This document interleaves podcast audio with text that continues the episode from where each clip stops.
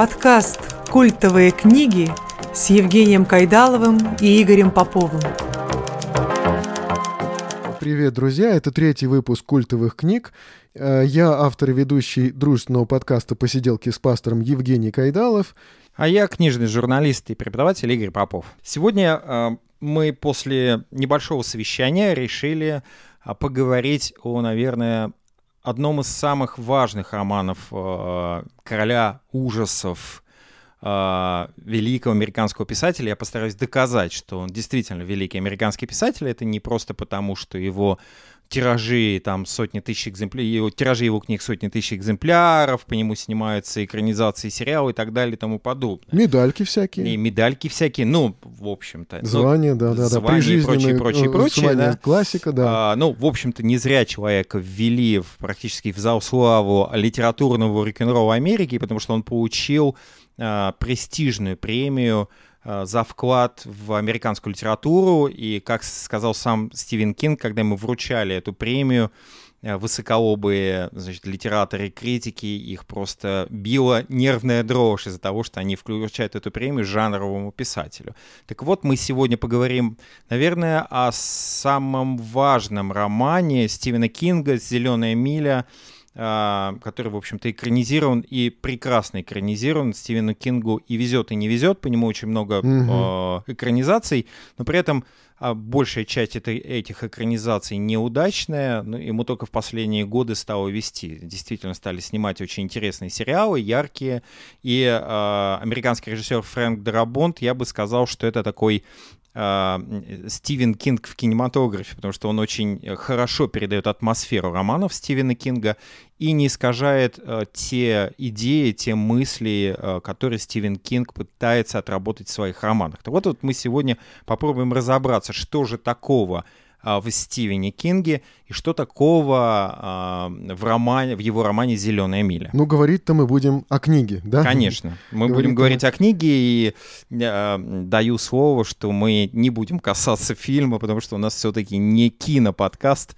а книжный подкаст. Да, ну да. Мне вообще, может быть, на протяжении наших подкастов еще много раз придется признаваться в своей дремучести такой, потому что... Ура, ура! Да, но, да, конечно, я к, к этому автору относился не то чтобы с опаской, но с, с каким-то неприятием. Вот король Пренебрежительно ужасов, ты относился да, к нему, Женя. К автору ужастиков, конечно. Да, и, ну, может быть, только вот э, поскольку я несколько раз уже от Игоря слышал о том, что Стивен Кинг — это великий писатель, и вот это вот мое желание э, почитать, познакомиться вот с «Зеленой милей», да, я купил эту книгу, стал с ней знакомиться, и вот мне было даже забавно, с какими ожиданиями я подошел вот к этой книге, да, то есть это книга о заключенных, которых казнят на электрическом стуле. Ну, конечно же, автор ужастиков, э, как бы, о чем ему еще писать, да, вот реалистичный роман о, о казни заключенных. Но когда я начал читать, я увидел, что это совсем, совсем не этим исчерпывается эта книга. И я действительно убедился в том, э, что прав Игорь Попов, называя Стивена Кинга великим писателем. А «Зеленая книга», «Зеленая миля» действительно, пожалуй, великое произведение. Так что сегодня мы обсудим «Зеленую милю». Поехали! Поехали! Итак, Игорь, ты говорил, что Стивен Кинг — это великий писатель. Давай посмотрим и разберемся, как бы, что такого великого в этом человеке. Да, действительно, Стивен Кинг — великий писатель. Это отмечено уже, как мы говорили, э, и литературными премиями, жанровых премий у него вполне себе хватает но кроме жанровых премий есть и нежанровые премии, и э, Стивен Кинг действительно вошел в историю уже американской литературы, будучи еще, собственно говоря, здравствуя угу. и, и э, продолжая писать и радовать э, поклонников его творчества. Радовать, ну, ужасать. Ужасать новыми книгами. Да? Почему все-таки Стивен Кинг великий писатель? К сожалению, к великому сожалению, этого не понять из русских переводов. К великому сожалению, а, его издают в переводах а, Веберов, отца и сына Вебера, Веберов, и э, это, на мой взгляд, ужасные переводы. Э, несмотря на то, что они уже причесаны редакторами, и это видно, и видно, что их пытается привести в божеский вид, но на самом деле проза Кинга гораздо более интересная, а, яркая, а, чем мы это можем прочитать а, по-русски. по-русски, да, потому что по-русски это такой почти сухой телеграфный стиль. Конечно, Кинг пишет Кинг пишет таким простым, ясным языком, но он как раз простой, ясный, mm-hmm. прозрачный язык. Кинг очень ироничен, и это чувствуется по его прозе, да, и, и да. это не смогли русские переводчики исказить его иронию. Не удалось. Да, не удалось. Но, а, например, если взять, э, можно взять разные его романы. Я начал свое знакомство со Стивеном Кингом, страшно вспомнить, когда это, в 90-е годы. Я прочитал, даже не в 90-е, да, в 90-е годы. А, кстати, он удивительно плодовит, Стивен Кинг, да? У него да, огромное я, я могу даже объяснить, как, а, почему он плодовит и почему его плодовитость — это не графоманство, да? Потому что Стивен Кинг — это настоящий работяга. А у Стивена Кинга есть два отличительных качества. Во-первых, он очень много читает, Mm-hmm. И в то время, когда он не пишет и не выступает на каких-нибудь писательских конференциях или презентациях, или где он не хохмит на, с Джорджем Мартином на пару, э, он э, много читает. И поэтому его библиотека совершенно невероятных размеров. И, э, например, если я не ошибаюсь, э, Страуб как-то при, приехал в гости, и, ну, естественно, жена Табита Кинг провела там, значит, его по дому, вводит в шикарную библиотеку, там шкафы до, до потолка, все заставлено, и стоит маленький шкаф. И э, он так, ну, как посмеялся, он говорит, а это что? Это, это э, книжки, которые прочитал Стивен? Он говорит, нет, на самом деле, все, что вы видели, все эти шкафы, это то, что прочитал Стивен Кинг. А вот этот маленький шкаф, это то, что он еще не успел прочитать. Ага. И это действительно ну, да. так. Стивен Кинг действительно очень много э, читает, но при этом а, нужно еще вспомнить о том, что Стивен Кинг вообще-то у него филологическое образование, он преподаватель английского языка литературы и преподавал в колледже до того, как слава на него свалилась. Кстати, слава свалилась благодаря Табите, которая настояла на том, чтобы вынула из корзины э, для мусора, для мусора да, э, рукопись романа Керри и заставила, поправила его, заставила Стивена отослать редактором, и он получил свой первый гонорар. И под, вот с этого началось восхождение Стивена Кинга. Ну, вот почему... Кстати, благодаря жене он, похоже, что и от алкоголизма вылечился тоже благодаря... Ну, э, собственно, его, вы, его биографию вы можете э, прочитать. В, э, есть много, на самом деле, биографий Стивена Кинга, уже выпущенных. А, но я бы советовал, например, если вы хотите почитать действительно о том, э, каким настоящий является настоящий Стивен Кинг, это кни книгу «Как писать книги». Совершенно замечательно. Это не только уроки там, писательского мастерства, но Стивен Кинг просто вспоминает свою жизнь, рассказывает mm-hmm. обо всех вот каких-то перипетиях этой жизни, и в том числе об алкоголизме. И там, кстати, он дает интересные интересный взгляд на, некоторые, на историю некоторых своих произведений, в том числе, например, на произведение Куджа а, или на, э, на культовое произведение, культовый роман Стивена Кинга «Мизери», тоже великолепный, интересный роман. А, и есть Лойза Раугек, это такая авторизованная биография. Что значит авторизованная биография? Стивен Кинг ее прочитал и одобрил. Ого. «Сердце, в котором живет страх» называется. Вот э, эта биография у меня зачитанная до дыр, там практически краска уже стерлась с обложки, потому что я э, периодически люблю его перечитывать. Мне очень э, нравится то, как в ней описывается, как Кинг сражался со своими демонами. И вот это я уважаю в людях больше всего. А, когда они не просто плывут по течению или считают себя великими, а сражаются с теми демонами, которые, в общем-то, которые пытаются разрушить личность человека. И, и, и я уважаю Стивена Кинга как человека, как личности, как писателя. Конечно же, я не идеализирую его и прекрасно понимаю, что там куча недостатков и куча э, всяческих тараканов, свойственных любому человеку. Но Стивен Кинг как личность очень интересен. И Стивен Кинг как писатель. Но почему все-таки вот в двух словах, почему я считаю, что Стивен Кинг великий писатель? Во-первых, опять же, подчеркну, это видно из английских а, оригинальных изданий его романов, когда ты читаешь э, Кинга, то уже по самому языку ты понимаешь, что это неординарный писатель, интересный писатель. Каждый герой Кинга в оригинале говорит своим языком. Если mm-hmm. мы читаем русский перевод, то примерно у нас все герои говорят с редким исключением одним языком, да? Ну, с редким исключением можно взять там, например, а, Эдуарда Деукроа, да, в «Зеленой миле», который ну, да. с таким с французским акцентом, составлением французских, вставкой французских слов. На самом деле в а, английском его, а, его французский диалект, да, э, неправильный английский, э, франкоязычный такой английский язык, а, виден больше и mm-hmm. ярче. Но у него каждый герой в его романе четыре диалекта американских, ага. да, у него Джон Кофи говорит на южноамериканском языке, то есть на, на, э, на американском английском, который специфичен для жителей Юга Америки, да, ага. южных штатов. А, например, Пол Эджкомп и Страшила а. Зверюга. Зверюга, да. Mm. Ну, не Страшила, да, Зверюга, да. да. А, значит, э, они, э, лучший друг, собственно, Пола Эджкомба, да, да, да. Они говорят вот на таком ярком, очень интересном языке, при этом ты понимаешь, что это простые люди, но вот у них есть э, какие-то такие, ну, вот э, своя специфика, то есть ты ну, да. отличаешь а, словарный, ты понимаешь, что а, словарный запас Пола Эджкомба и, например, зверюги, он разный, ага. да?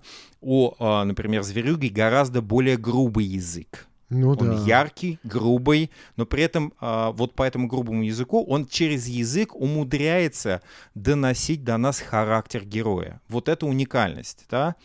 А потом а, Стивену Кингу, его языку присущи очень точные метафоры.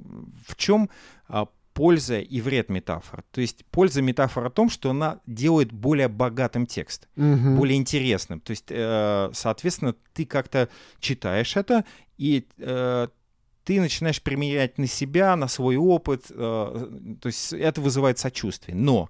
Э, Но это усложняет. Да.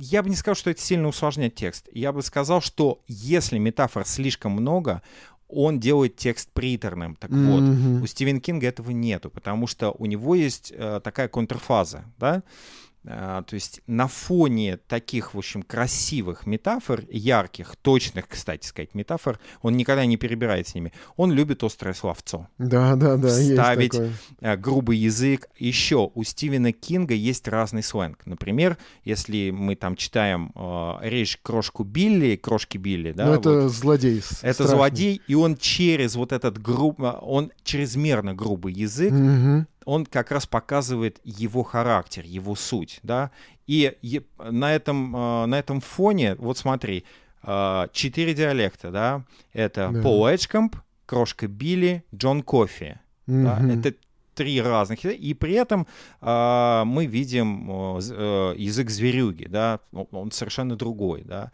mm-hmm. поэтому вот действительно через такие тонкие вещи, потом, посмотри, еще что очень важно, э, Стивен Кинг воссоздает американский, английский язык времен Великой депрессии, представь, какая это писательская задача. Год какая-то писательская задача. Это все равно, что сегодня современный писатель писал бы о 30-х годах и воссоздавал бы речь, московскую речь 30-х да, годов. Да, да. Она отличается. Уника... Она действительно очень отличается. И, кстати, он, он где-то там в послесловии пишет, что вот он что-то стал сомневаться, вот шла ли та передача вот в этом году, в 32-м, да. или она там на год позже вышла. И вот он вот, вот в такие вот мелочи он вникает, да, вот какие передачи звучали по радио, какие артисты были знаменитые, известные, известны.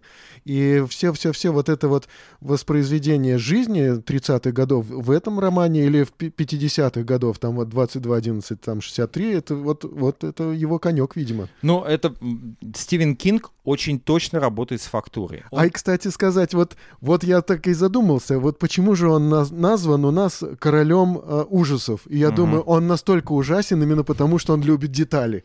Он да. подробно описывает и с удовольствием описывает детали. И это, конечно, если он описывает какой-нибудь кошмар, то все, все, все подробно. А вот теперь об ужасном Стивене Кинге, да, почему еще я все-таки считаю, что он еще, э, еще и поэтому великий американский писатель, потому что ужастики Стивен, Стивен Кинг, безусловно, любит жанр, жанр хоррора. Ему mm-hmm. в нем комфортно, он очень любит Говарда Лавкрафта и Эдгар По, и э, честно их называет своими, э, своими учителями.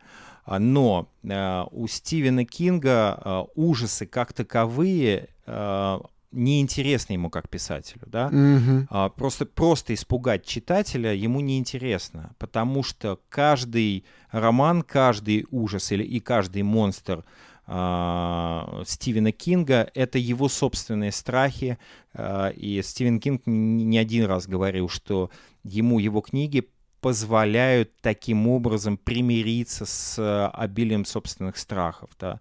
Это такая своеобразная терапия. И а, вот творческая терапия, она настолько тонкая, что Стивен Кинг Почему мы боимся? Потому что мы боимся того же, что и Стивен Кинг. Конечно, mm-hmm. вот, например, там человек, который не боится собаку, но э, читая Куджа, э, вдруг начинает бояться собак, да? Но, э, ну, спасибо ему за это. Но на самом деле Стивен Кинг, опять же, вот боязнь клоунов — это чисто американская такая фобия, у нас никому бы не пришло в голову, например, там бояться коверного клоуна, потому что mm-hmm. у нас нет такой культуры, да. А Стивен Кинг чисто американский, конечно, в этом смысле писатель, но при этом, вот смотри, uh, есть, смотри, когда мы говорим, я не знаю, мы поднимали в подкастах вот э, в предыдущих вопрос, что такое многослойная литература. Ну, немножко, немножко, может быть, коснулись, но вообще э, недостаточно, я думаю. Я думаю, что об этом стоит говорить больше. А, вот я могу сейчас э, просто сказать, почему Стивен Кинг великий писатель, продемонстрируя, продемонстрировав, что у него есть все вот эти признаки многослойного текста. Вот когда угу. я, мы, ну, например, мы с тобой разговариваем, и ты говоришь, ну это многослойный текст, что ты имеешь в виду? Ну, что есть э, прямой смысл текста, да, вот э, есть э, то повествование, например, ну, как происходят события, да, мы видим из текста, это произошло после этого, и потом случилось вот то-то. Действующие лица, их, может быть, описание, то есть вот то, что мы прочли, и то, что нам вот представилось. Но есть там, скажем, ну, мораль, допустим, какая-то, да, и есть э, аллюзия, что ли, или как это назвать-то? Вот некий образ такой, как бы вот э, как притча такая, да, как троп какой-то.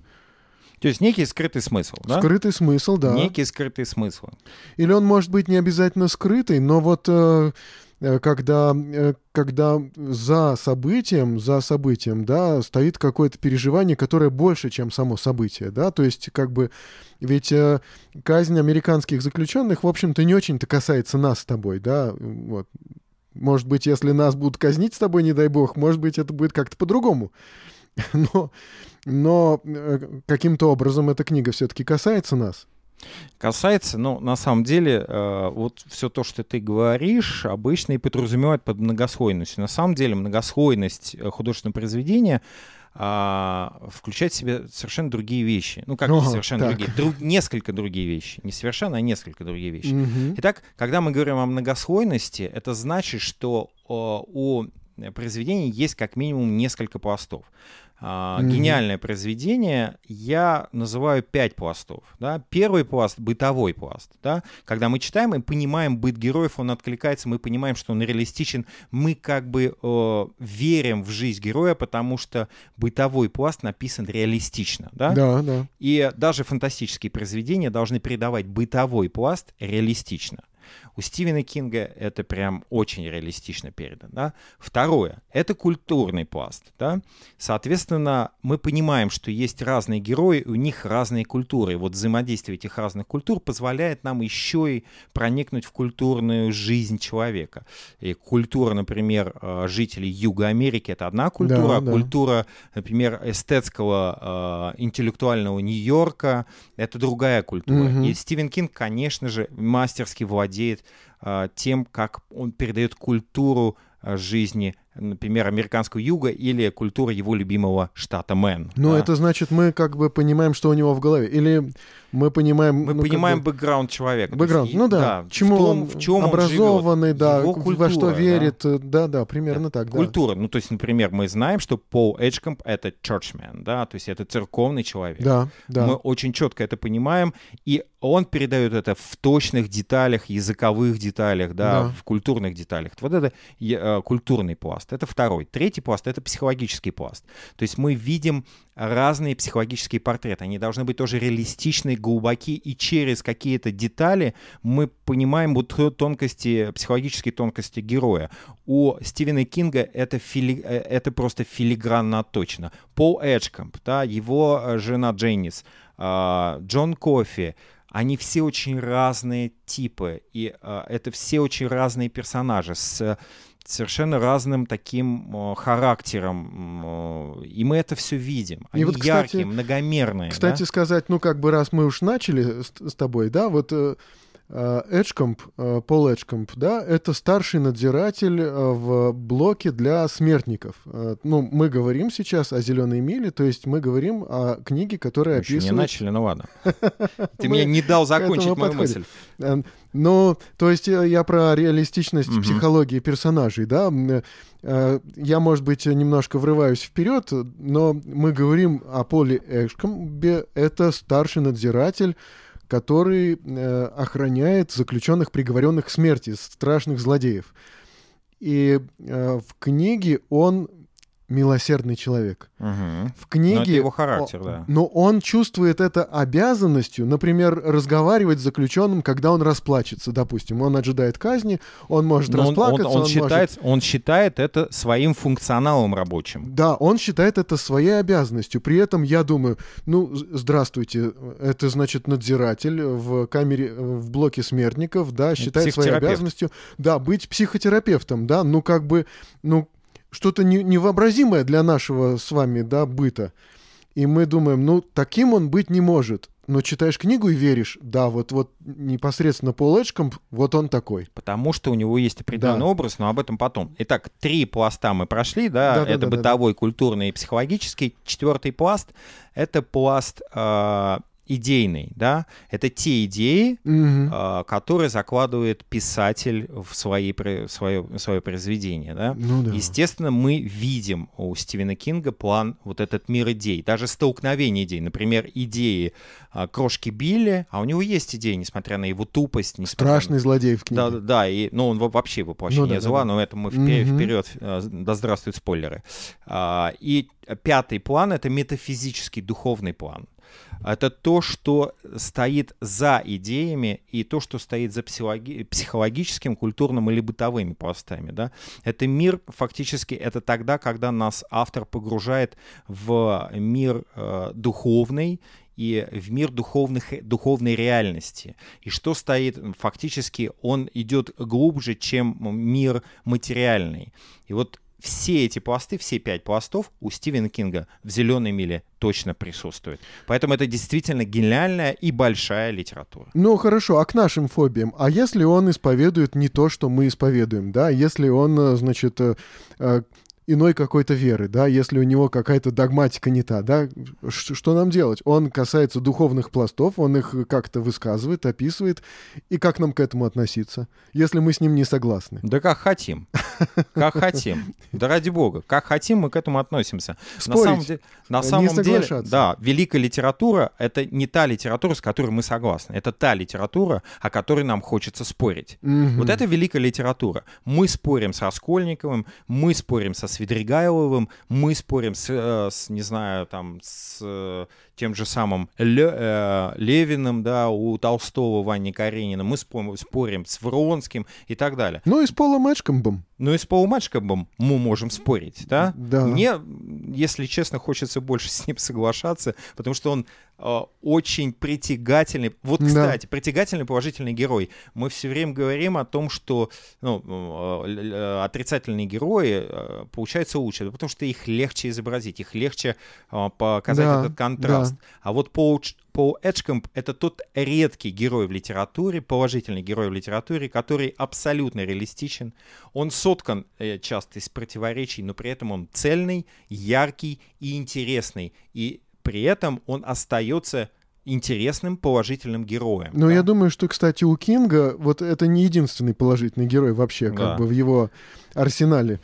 Ну, ну плюс э, э, вслед за Достоевским могу сказать, что в принципе положительных героев не бывает, да, то есть Ну, да. человек может э, совершить поступок, а потом струсить, да. Ну, и- Пол Эджкомб, о котором мы говорим сейчас, это же палач.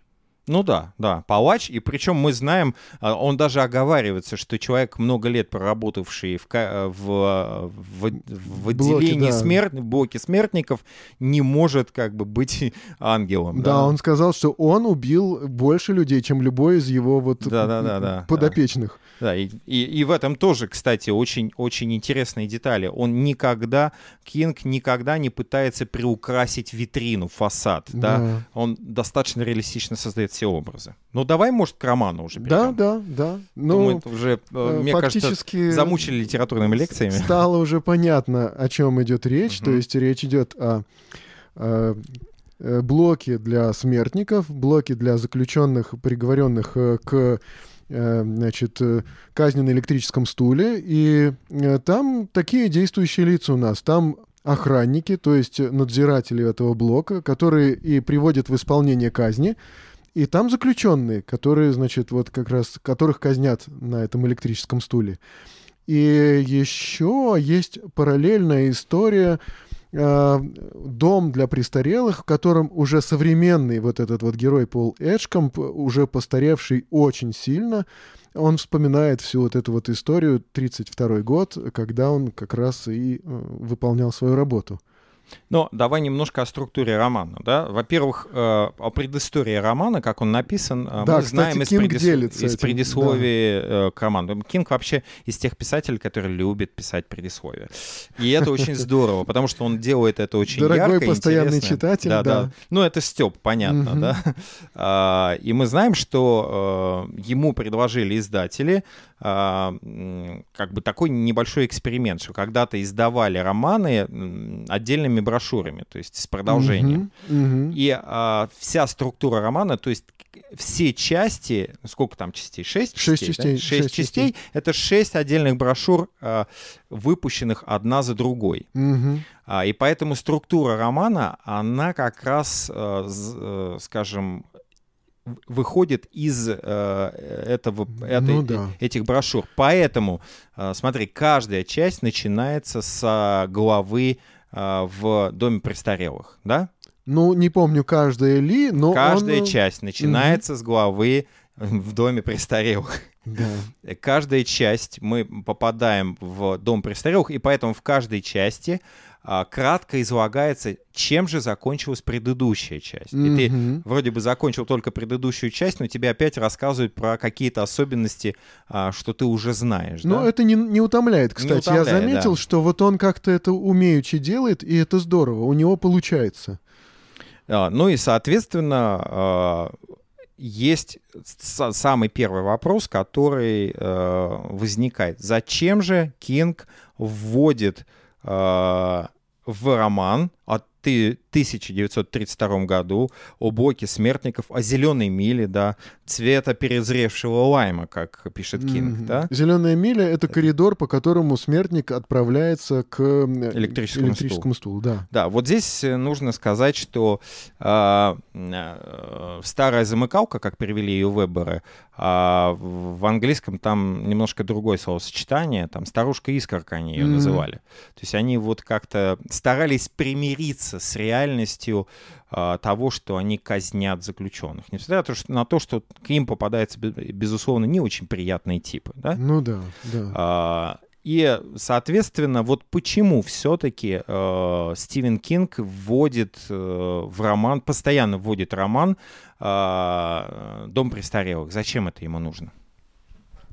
Ну, по всей видимости, это какое-то осмысление, да, и, э, и некоторые вещи действительно возвращаются уже как бы на тоже на каком-то таком новом уровне, да, то есть он, он встречается со своим прошлым уже в доме престарелых, И, э, ну, не сказать, чтобы оно какое-то другое, но оно все тоже, мне кажется, даже вот это прошлое. Ну, я думаю, что стоит вернуться потом к э, Дому престарелых, потому mm-hmm. что Дом престарелых невероятно важный э, инструмент э, в структуре да. романа Стивена Кинга. Я хочу сказать, что даже по структуре романа, роман, несмотря на свою простоту и прямую хронологию, хотя мы понимаем, что там не всегда прямая хронология, ну, да, да, да, да. там постоянный флешбэк. Да. По сути, роман да, это, да, да. это набор флешбеков да, то есть набор воспоминаний угу, вот этого да. Пола Эджкомба. И мы знаем, что он уже, э, у него уже начались проблемы с памятью, да,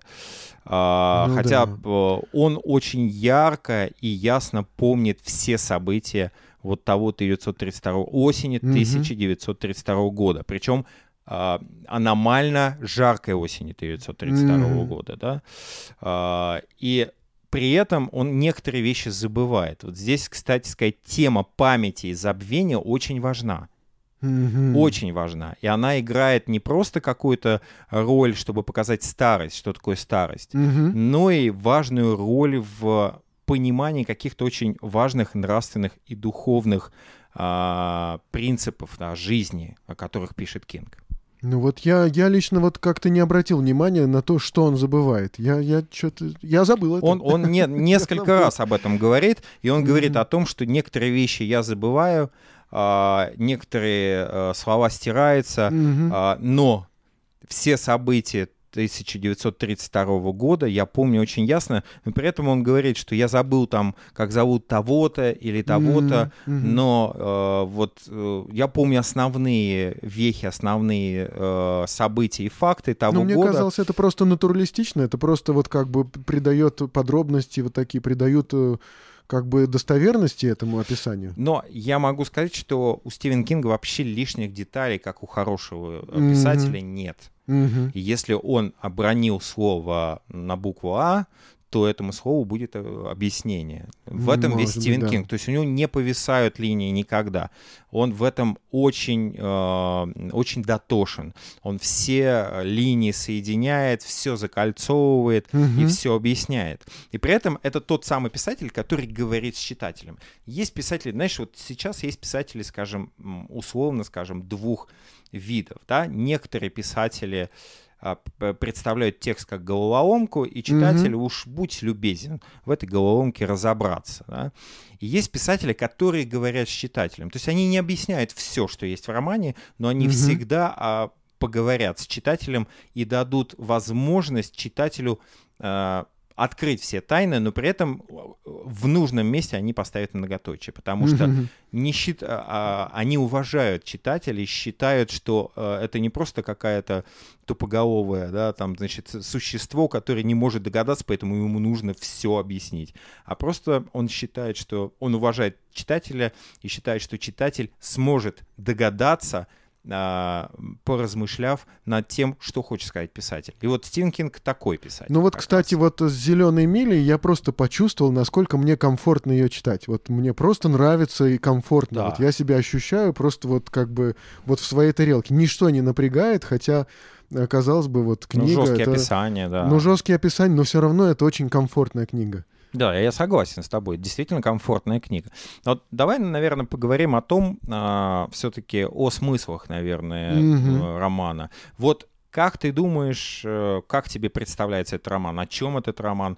Э, главные герои, почему именно эти герои? Ну, тут развертывается э, фактически история э, казней и Э, описание вины э, нескольких заключенных, да, там сначала встречается нам вождь, которого казнят, в общем-то, ну там у них по пьянке, вот он убил какого-то своего товарища, и, казалось бы, сейчас бы такого человека никто бы не казнил, да, но там он э, оказался виновным, ну, не и забываем. Вот что... достаточно быстро там казнят. Вот не это, забываем, это... что это 1932 да, 32 год. год, да, совсем все по-другому. И он вождь.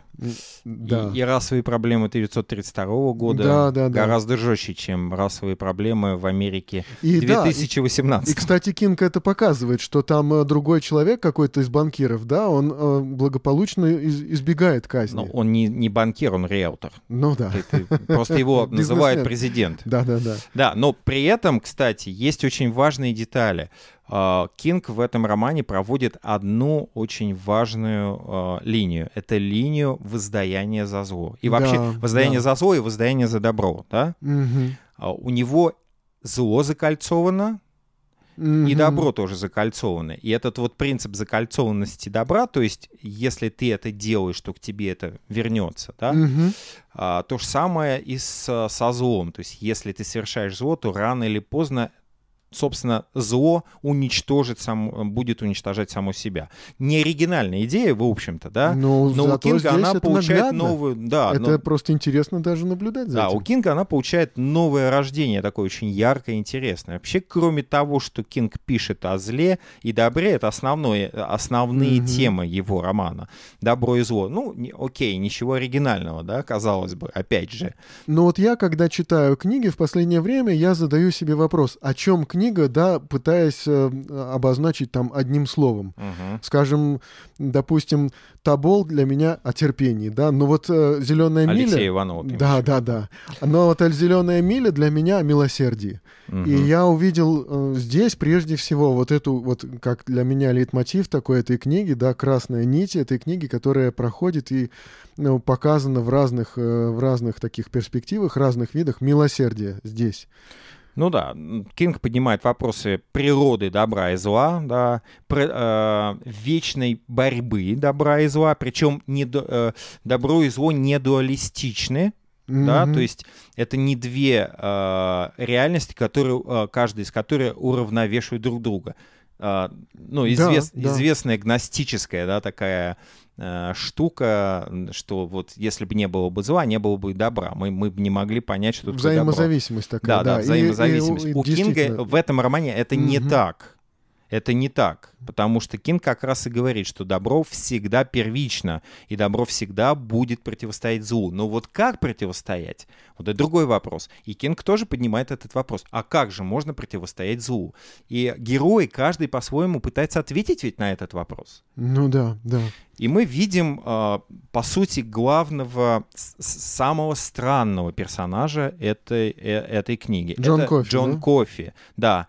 Э, звучит похоже на напиток, но пишется по-другому. По-другому, да. И эту фразу Джон Кофи постоянно повторяет. Ну, это чернокожий, да, и, как мы знаем, кофе тоже черный, черный, да, кофе.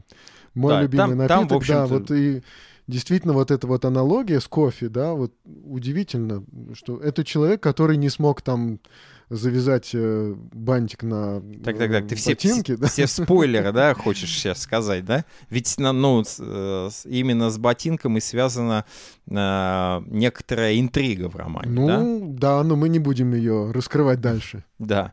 А, ну, во-первых, Джона Кофи арестовали за изнасилование и убийство двух несовершеннолетних девочек, маленьких девочек, да. Мгм. А, они были найдены в- мертвые в его, его руках, и он громко кричал и говорил, что он пытался загнать это внутрь, но не смог, он не успел. Он не Мгм. смог это сделать, да. И это очень важный тоже момент. А, И, соответственно, его обвиняют в изнасиловании убийстве и приговаривают к сме- казни, да, на электрическом стуле. И так он попадает в блок Е. Огромного роста и Огромного роста, не- человек. невероятно огромного Притом роста. н- надзиратели боятся, что ну, он порвет эти вот э, наручники, кандалы, которые на ногах, э, как бы ему это не, не сложно будет сделать. И потому что- охранников вместе с кандалами Да, да. также порвет Да. спокойно, голыми руками. Но мы видим совершенно а, э, другого человека внутренне, да? Постоянно плачет, боится темноты, Да. и, и вот как-то э, э, как-то очень смиренно с ними разговаривает. Мгм. Ну, они, кстати, тоже очень по-человечески относятся ко всем заключенным. Да, не, даже, даже к тем, которые, в общем-то, не Буянят, вызывают да? осо- особого, э, особой симпатии и у читателей, и, в общем-то, у самих надзирателей. Ну, вот, собственно, такой лейтмотив романа, да, э, но все же э, ты говоришь, что это роман о милосердии. Почему это все-таки роман о милосердии, по-твоему? Я бы даже сказал, что это не только милосердие, которое, скажем, здесь некоторые охранники, да, проявляют к заключенным. Мгм. То есть вот э, охранники стараются беседовать с заключенными для того, чтобы они не сошли с ума в ожидании казни. Охранники стараются э, работать с заключенным так, чтобы он не утратил человеческого облика, пока он идет к этому стулу. А значит, мы э, знаем, что э, в Америке казни проводятся в присутствии наблюдателей, в присутствии свидетелей, так называемых. Да-да, Да, свидетелей. часто это пострадавшие люди, родственники, родственники погибших людей.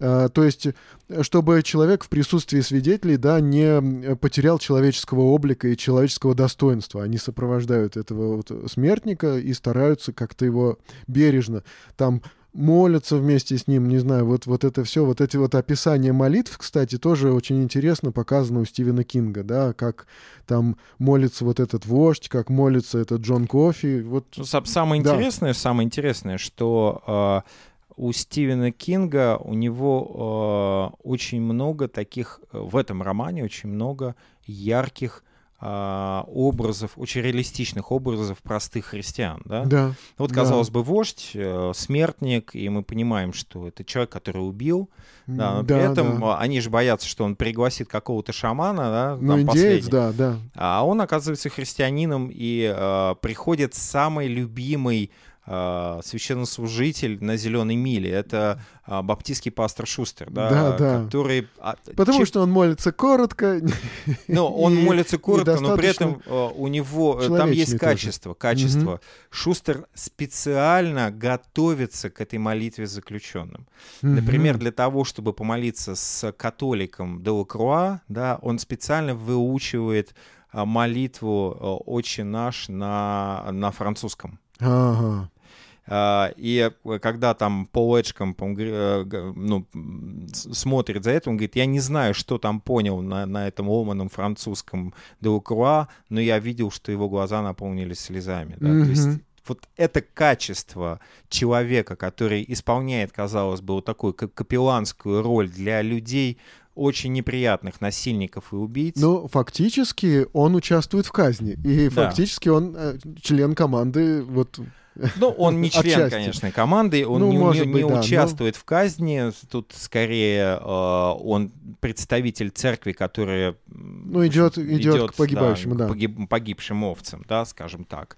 Но э, мы знаем также, что э, практически все члены команды э, э, Пола Эшкомба, вот близкие его там друзья там, э, это, э, ну, в общем, такие церковные люди, да, Верующие, да, верующие да. люди, кто-то из них католик, но Пол Эджкомб это такой, ну, в общем, прихожанин баптистской церкви, да, Мгм. как и, собственно говоря, э, директор э, Хоумур, э, Хоумурс, Мгм. да, э, директор этой тюрьмы. То есть Ну, с огромным уважением о нем да, говорит. с, с огромным как уважением говорит. Причем человеке. самое интересное, э, это уже пожилой человек, но э, который до сих пор не потерял железную хватку. И Мгм. он даже для того, чтобы проиллюстрировать это, он э, эпизод вводит, да, Нападение, когда да? нападение, когда на него нападает с самодельным ножом э, заключенный, э, и он выворачивает и ломает кисти этого заключенного, Мгм. даже не моргнув глазом. То есть это пожилой,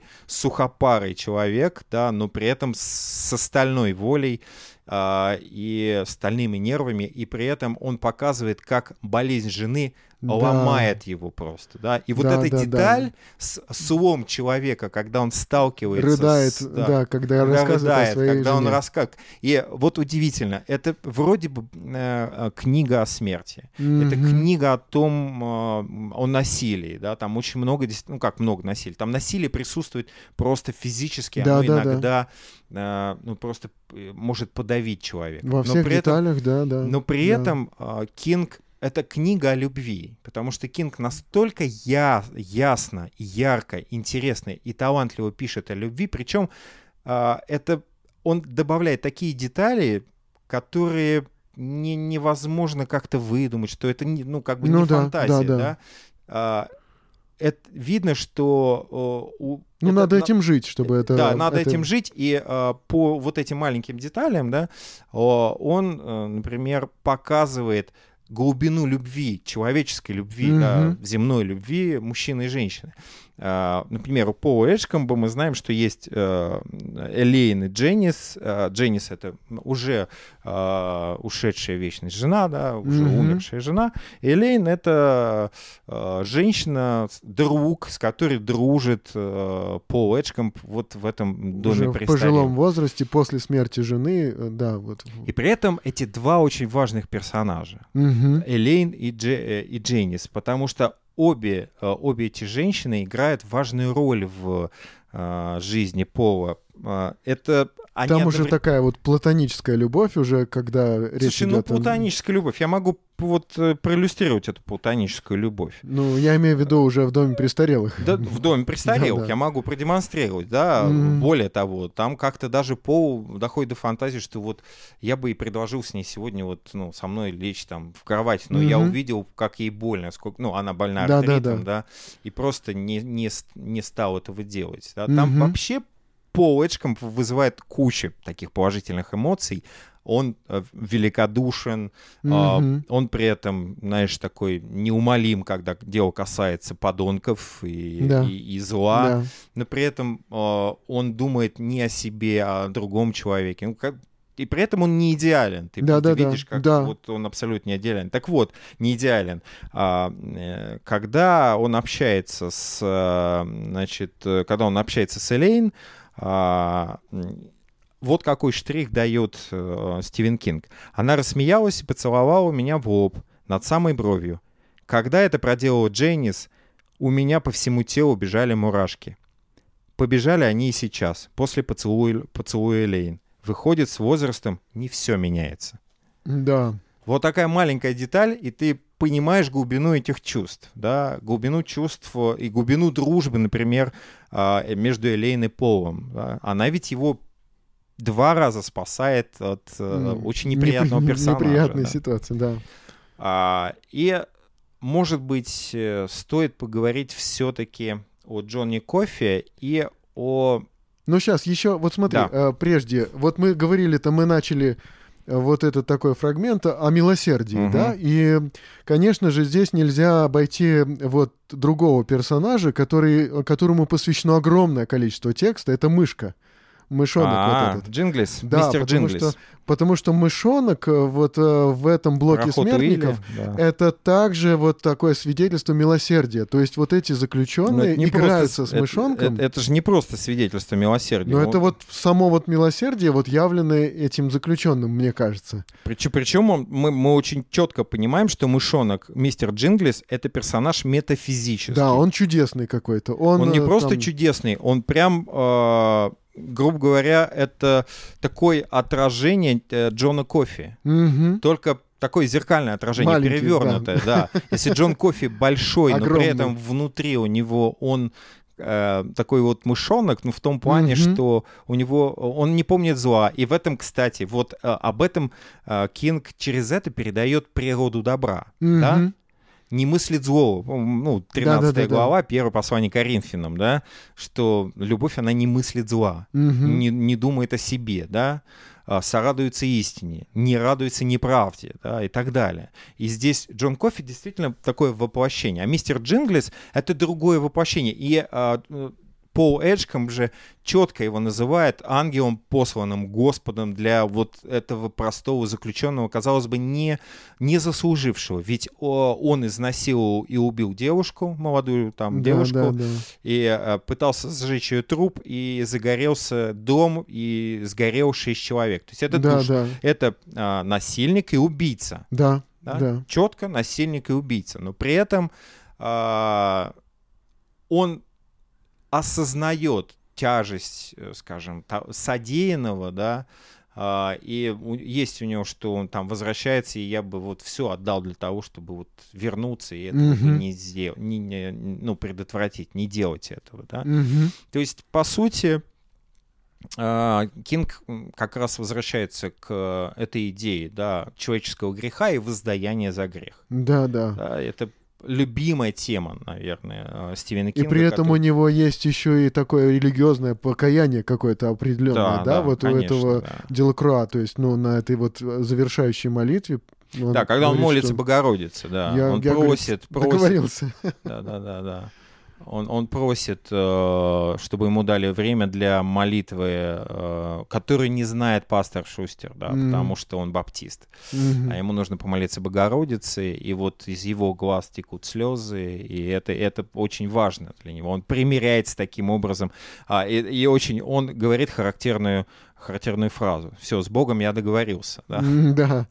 Ну и как бы Пол там про себя говорит, ну это еще как бы вопрос, конечно, да. Ну, хотелось бы надеяться. Ну, Там хотелось бы на, примерно на это надеяться, да, да, да. Так, вот смотри, м, давай-ка посмотрим на положительных, отрицательных героев и почему, как вот почему а, Кинг выстраивает именно и, и помещает этих героев э, на- ну, друг, напротив друг друга и фактически сталкивает силой добра и силой зла в этом поединке друг с другом, да?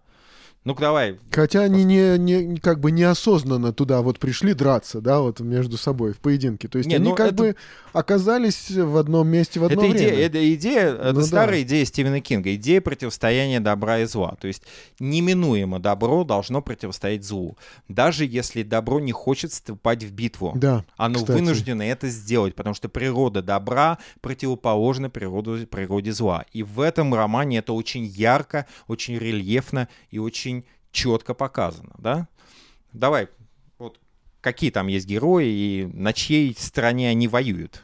Ну вот я бы сказал, что э, вот эти все смертники, да, которые вот население этого блока Е, блока для, э, значит, заключенных, э, осужденных на смертную казнь, ну не все они выглядят как такое олицетворение зла. То есть это люди оступившиеся, натворившие очень много непоправимого и злого, но они не являются как бы такими агентами зла. Они вот являются несчастными, заблудшими и, в общем-то, страдающими людьми. И при том очень интересно, Стивен Кинг, он говорит, что он как бы этот, вот этот Делакруа, да, на совести которого там семь человек, да, и Мгм. когда рассуждает о нем, э, э, значит, Пол, Пол Эджкомп, да, он говорит, ну, да, вот то злое, которое в нем было и которое погубило этих семь человек, вот сейчас его нету. Сейчас сидит несчастный вот этот вот страдающий человек, да, а вот то злое, оно куда-то делось уже вот там где-то оно осталось. Мгм. Вот. А сейчас вот это вот просто смертная оболочка, которую мы должны просто уничтожить,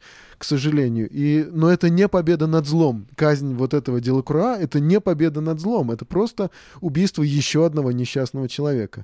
И Пол Эшкомб, он это прекрасно понимает.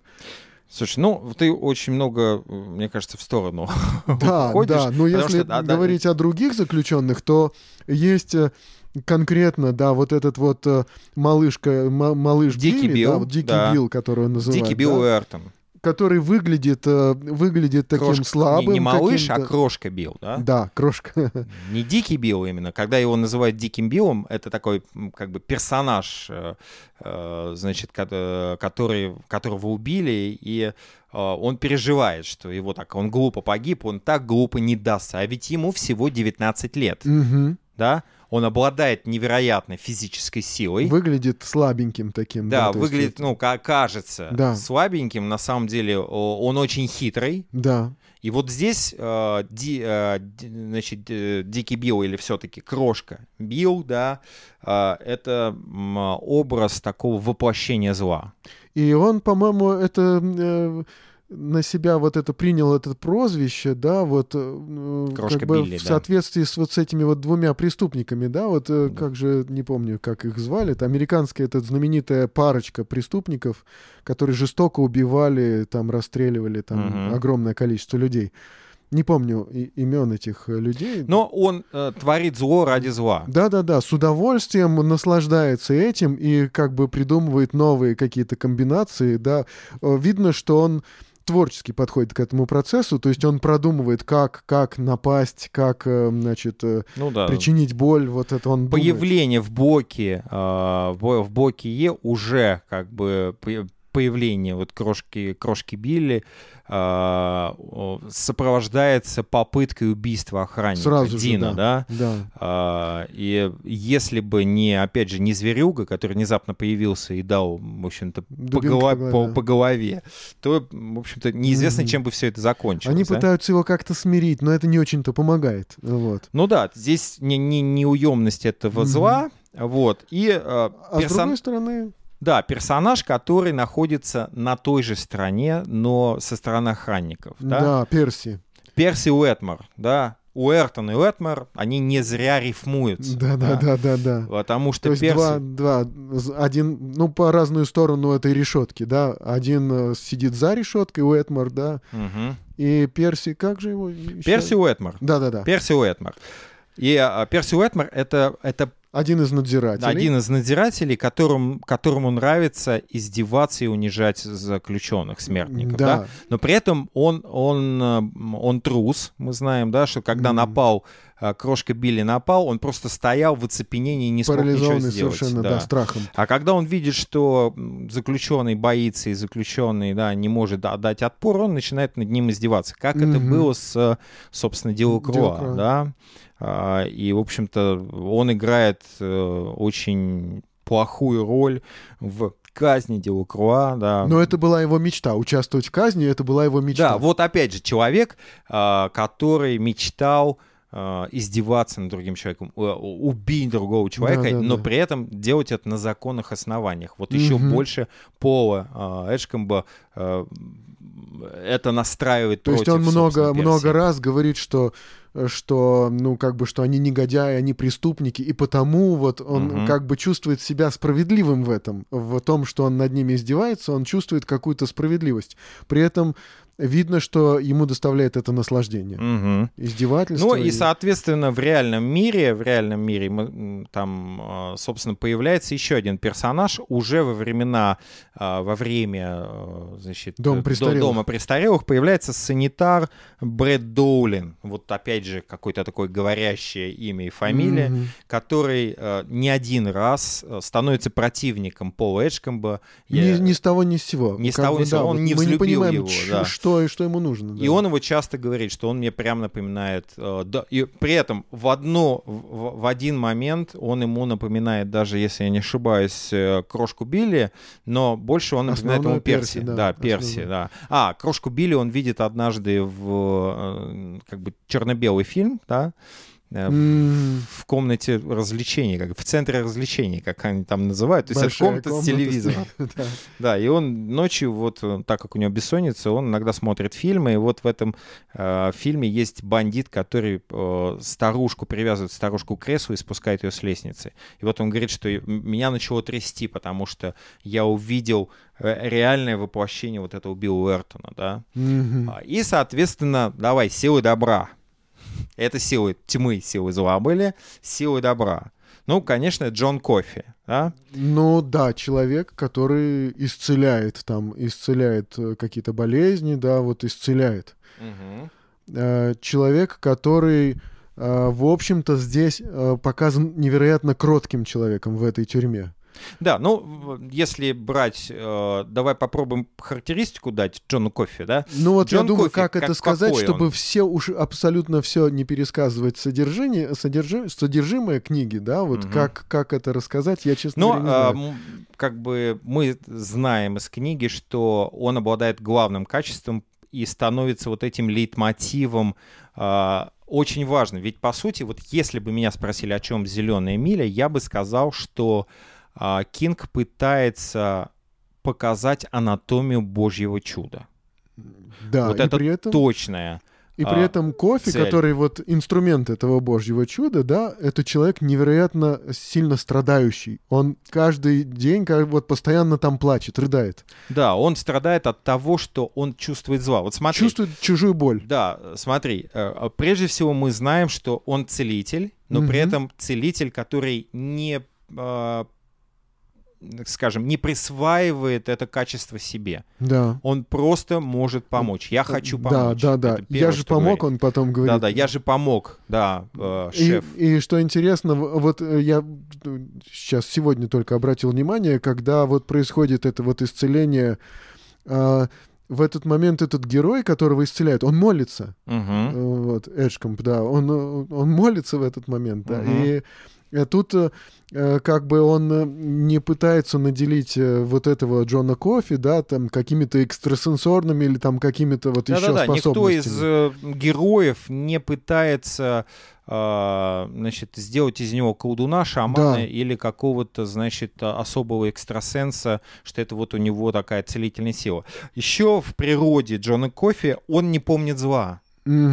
О, На его теле огромное количество шрамов, причем, скорее всего, эти шрамы нане- нанесли в детстве, они не оформлены, да? Мгм. Мгм. То есть, как бы не, не- нет, не имеет четких границ. И, скорее всего, они нанесли, были нанесены в детстве, но он не помнит этого. Да? И Да. это качество очень важное для Джона Кофи. Да? Он не помнит зла, но при этом у него, он является как бы таким а, некоторым пророком. То есть он знает, что что конкретно, то есть, вернее, он понимает волю э, Божью для себя, да, что он должен сделать. И понимает, в общем-то, что понимают друг, друг- другие люди. вот Да, что да, интересно. Да, да. И при этом он знает, что произойдет дальше, и а, при этом он этого может потом не помнить. Вот в чем Да. уникальность. То есть вот здесь а, смирение, безусловно, од- одно из качеств Джона Кофи. а, вот такой пророческий дух, когда он понимает, что ему нужно сделать, и, и исполняет это, да. И он имеет дар развлечения духов. да. Мгм. Он знает, кто такое зло, кто такой злой. И он прямо говорит, что а, мистер Перси, он плохой, он злой. Да, да, да. Он прямо говорит о том, что э, Билл Уэртон, он злой. Да? То есть Да. он различает духов. При этом к нему все относятся как к слабоумному, потому что он, Да, в общем-то, да. такой вот, он нич- ничего не может делать, только лежит, а, Плачет, вот, лежит. плачет, да, и какие-то односложные предложения говорит, да. Но когда Кинг его описывает, у тебя нет э, ощущения, что вот этот э, Джон Кофи, он такой, ну, вот местный идиотик, да, то есть он его с такой силой описывает, что ты проникаешься к нему удивительной симпатией. Ну, фактически, фактически казнь Джона Кофи описана как Голгофа. да, да, да, и, да. и мы видим вот этих вот несчастных солдат, которые его казнят, да, мы видим этого казнимого Джона Кофи, и мы его видим как вот такое вот воплощение Христа, художественное воплощение Христа. И вот здесь удивительно, что ведь э, мы двумя подкастами ранее, да, говорили о э, Ишуаганосре, да, Да-да-да, такой да. персонаж мастера и Маргариты, которым, о котором мы говорили, что это похоже на Христа, но это не Христос. А здесь получается, что не похоже на Христа, но это именно описание Христа. Вот удивительный Здесь, знаешь феномен. что, здесь все-таки, естественно, у Стивена Кинга очень много евангельских аллюзий, очень Да, много. Он да. впрямую цитирует Евангелие. Вот очень четко показывает, что это такое. И, знаешь, я тоже хотел бы вот еще одну буквально процитировать а, из романа, отрывочек небольшой, который показывает, а, что же такое, а, почему все-таки это роман о, как анатомия, роман анатомии, э, значит, Божьего чуда, именно Божьего чуда. Ну, да? я вообще, вот как рабочее название нашего подкаста, я как-то его называл, э, что это «Зеленая миля» Евангелие от Стивена Кинга. Для Ну, меня это сути, как вот да. художественное такое, вот э, художественное именно э, Евангелие. А, и очень важно, да, да, действительно, я согласен с тобой, что это Евангелие от Стивена Кинга, и, безусловно, там вот какие-то духовные пласты очень, Очень сильно очень описаны, сильно да. описаны, причем они описаны конкретным, понятным Да. и ясным И языком. если мы говорим о там четырех евангелистах, у которого, у каждого евангелиста, да, был свой взгляд Мгм. на события, да, и мы говорим, что все равно э, события, пронесенные через личность автора, да, то Мгм. здесь э, события, описанные художественным языком, и да, вот как бы со всеми личностными особенностями этого автора, да, вот э, как бы, но это те самые евангельские события показаны. Да, при этом Пол Эджкомп четко имеет а, понимает различия между фантазиями об исцелении и конкретным Да. исцелением от Бога. А, вот он собственно говоря, начинается с э, события, духовное событие mm-hmm. романа с того, что э, Джон Кофи исцеляет от э, урологической инфекции ну, Пол Эджком. Mm-hmm, вот да. Потом это все раскручивается. Это такой такой духовный толчок для э, внутренней, э, скажем, духовной истории этого романа, да. И вот Пол Эджком как раз после этого и размышляет. «Я познал на себе, что есть исцеление, истинное деяние всемогущего Господа нашего. Еще ребенком, постоянно бывая вместе с матерью и ее сестрами в баптистских церквях, я слышал множество историй о чудесных исцелениях, которые Господь Бог в милосердии своем даровал своим верным слугам. Всем этим историям я, разумеется, не верил, но рассказы некоторых людей не вызывали у меня ни малейших сомнений. К таковым относился и Рой Делофайнс, проживавший с семьей в двух милях от нас. Мне тогда было лет шесть. Этот Делофайнс Э, этот Делфайнс э, отрубил топором мизинец своему маленькому сыну. Произошло это случайно, когда отец обтесывал бревно. Рой, Делфайнс утверждал, что осенью и зимой он практически протер ковер, истово молясь Господу, но к весне мизинец отрос вновь. Вместе с ногтем. Я поверил Рою Дел, Делфайнсу. Очень уж искренне он говорил он, стоя перед всеми, глубоко засунув руки в карманы. Я просто не мог не поверить. Палец очень чесался, когда начал расти. Даже не давал сыну уснуть, говорил Рой Делфайнс. Но мальчик знал, что это дар Божий и не жаловался. Во славим Иисуса, всемогущего Господа нашего. Вот короткая цитата, да? Но это короткая цитата и несколько раз и несколько раз э, Пол Эджком говорит о том, что основное назначение, основная миссия Джона Кофи — это исцелять, это быть проводником вот этой исцеля...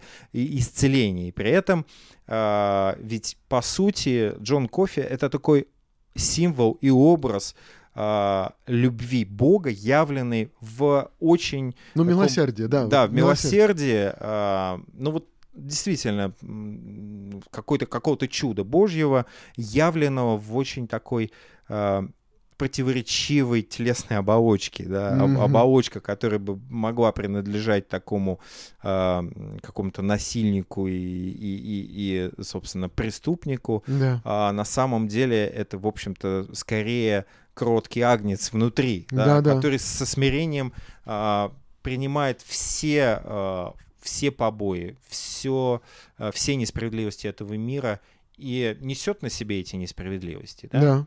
И это, это действительно так, наверное. Да. Это основной, наверное, лейтмотив а, романа. И вот тут как раз а, вопрос Кинг ставит. Что делать добру, когда оно сталкивается с, а, с четким, понятным а, злом? С, что делать свету, когда оно сталкивается с тьмой? Ну вот э, я так увидел, что оставаться самим собой, да, вот э, я так увидел, что люди эти, да, они пытаются пытаются сохранить себя такими, какими они должны быть. Uh-huh. И, и поступить так, как должны. Вот они вот пытаются понять, что они должны сделать в обстоятельствах ситуации, да. Э, вот э, ситуации э, больной жены вот этого начальника тюрьмы, как помочь, Мелинда, да, да, да, Мелинды как помочь, да, что они должны сделать. И вот они тут как бы вот этот, оказываются в ситуации выбора, да, я должен сделать это, но как бы обстоятельства заставляют меня быть таким вот. И вот этот вот выбор, да, он непростой. И мы, мы видим вообще, как они его делают. Удивительно, что э, Стивен Кинг, он останавливается подробно на всех-всех-всех обстоятельствах, uh-huh. да. Только что мы говорили об исцелениях, вот, ну, не всякий писатель будет объяснять, как происходит исцеление, да, как там что-то взрывается, как там картины падают. Но здесь, здесь такие подробные описания, да, я вот представил себе, если бы писатель стал э, описывать, ну, вот, насыщение четырех тысяч Христом, да, пяти тысяч, да, вот э, кто-то остановился бы, может быть, там на психологии апостолов, да, но миновал бы, как бы прошел бы мимо сам сам объект, да, вот э, хлеб в руках Христа, что с ним происходит. Но зрителю-то интереснее всего увидеть именно это. Угу. Вот. И Стивен Кинг, когда он рассказывает об исцелениях, он во всех подробностях, значит, описывает, что происходит. Что люди чувствовали и что происходит. И здесь вот дальше, ну, Э, что там мы? Вообще что-то я сбился, да. Но здесь, э, смотри, а, основной, э, угу. основной конфликт — это вопрос о том, как добро может победить да, зло. Да, да, да, да. Но Значит, вот тут вот я и не знаю, честно говоря. Вот давай, может быть, ты а ведь, поподробнее. А ведь Кинг дает ответ на этот вопрос, да? Дает как бы не всерьез да издаля, как писал Леонид Филатов, да? Mm. Но дает потому что добро не может победить зло э, инструментами зла, то есть ну, методами да, зла. Тогда да. оно перестает, э, тогда оно идет против своей природы, и тогда добро превращается в зло. Да. И мы знаем, и у Кинга в том числе, произведение, где он как раз показывает, когда человек э, хочет, э, значит, справедливости, да, казалось бы, добра, и он приходит очень быстро на темную сторону, да. да. А, и при этом э, бездействие, да, это грех mm-hmm. по Стивену Кингу. И ведь почему, собственно, обвиняет Джона Кофи? Вот будем мы главный спойлер романа от, открывать или нет? Нет, наверное, Хорошо, давай самое, самое да, главное поч- оставим для да, читателей. Все-таки почему, а, собственно, обвиняет Джона Кофи в чужом преступлении? И мы даже, Стивен Кинг, в конце концов подводит читателя кто виноват в изнасиловании и убийстве. А ведь Джон Кофи не может противостоять, так противостоять злу. Да, он не защищается. Он не защищается, да.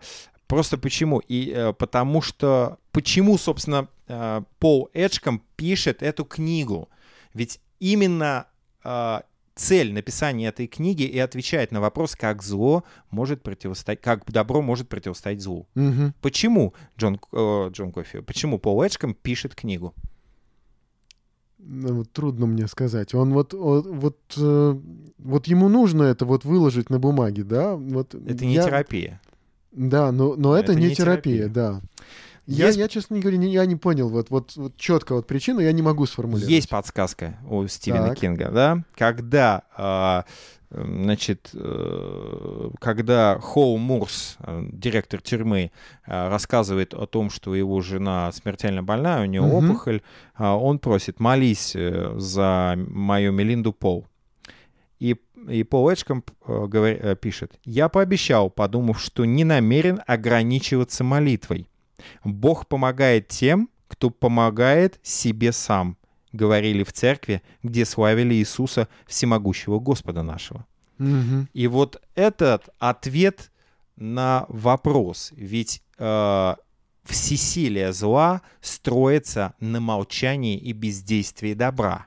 Да, да. И вот этот ответ дает Пол Эджкомп. Он как раз пишет книгу, эту историю Джона Кофи, чтобы зло не победило. Mm-hmm. Потому что молчание — это главный грех добрых людей.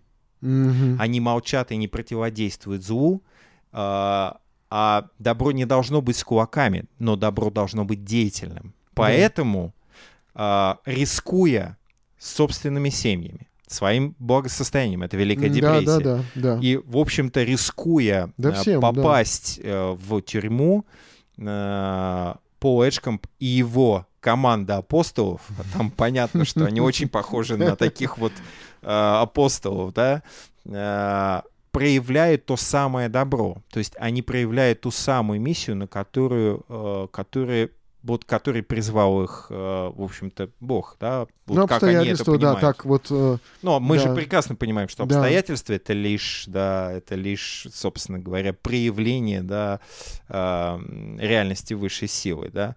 А, вот и ответ на этот вопрос, да. Ведь Пол Эджкомп отвечает, для чего был создан Джон Кофи потому что это единственное, что он умеет исцелять, угу. да, помогать потому что именно для этого его создал Господь, говорит Пол Эджкомп. Вот и ответ на э, этот вопрос. Да? Очень много на самом деле э, в романе еще заключено. Там очень яркий текст, который говорит о многих важных темах в жизни, в жизни человека. Но самые важные темы — это природа добра и зла, как может добро победить зло.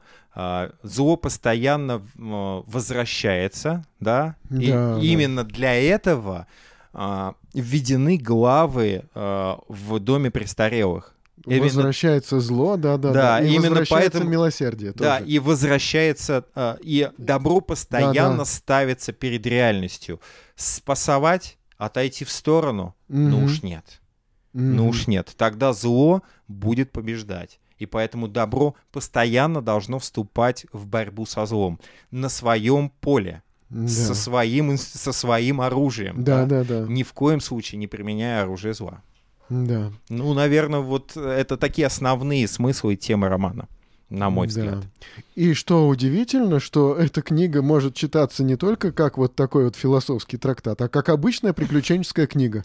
Ну, Стивен И- Кинг не был бы Стивеном Да, Кингом, да. если бы он умело не заворачивал сюжет, если бы он не, а, если бы он не умел рассказывать историю, если бы он не умел вести за собой читателя. И действительно, это писатель, который а, очень быстро может стать другом читателя, потому Да. что он увлекает, он умеет рассказывать, он погружает нас в удивительный, не- а, яркий мир а, вполне реалистичный мир духовной реальности, при этом говорит, что духовная реальность, она очень разная, а, и там очень много конфликтов, и с этим нужно как-то э, справляться, да, то есть есть ответы, есть Да. вопросы, на которые каждый должен найти ответ, и этот ответ каждый должен дать сам. И это тоже одна из э, мыслей Стивена Кинга. Да. Ну что ж, вот мы так хорошо, неплохо поговорили. Я так думаю, что э, книгу стоит читать, да, как вот у вас на Радио Теос, да, говорят, книгу стоит читать. Ну, А, Я мы- вообще всегда считаю, что да. книги стоит читать, даже если они вам не понравятся. Да, потому что вот сейчас мы раскрыли далеко не все секреты и тайны этой книги, и, и я уверен, что это не было таким потоком спойлеров, а как бы самое интересное осталось еще там, э, самое интересное будет прочитано читателем. Я думаю, что э, в нашем хаотичном разговоре, а мы все-таки как-то немножко метались из стороны в сторону, но, наверное, для этой книги нужен был именно такой разговор, потому Да. что хорошая книга вызывает очень много вопросов. И вообще я считаю, что писатель, э, хороший, настоящий талантливый писатель, а тем более гениальный писатель, он никогда не отвечает а, вам на все вопросы. Он просто умеет умело их поставить, чтобы читатель сам отвечал на эти вопросы. Или, по крайней мере, попытался найти ответы эти. Ну что ж, ну на этой вот ноте мы, наверное, будем завершать наше общение. И, ну, я напомню, что вы слушали третий выпуск подкаста «Культовые книги», и с вами был автор и ведущий дружественного подкаста «Посиделки с пастором» Евгений Кайдалов. И... И профессиональный читатель, книжный журналист Игорь Попов, я могу сказать в окончании только одно. Читайте умные книги, будьте лучше. До свидания, До друзья. свидания.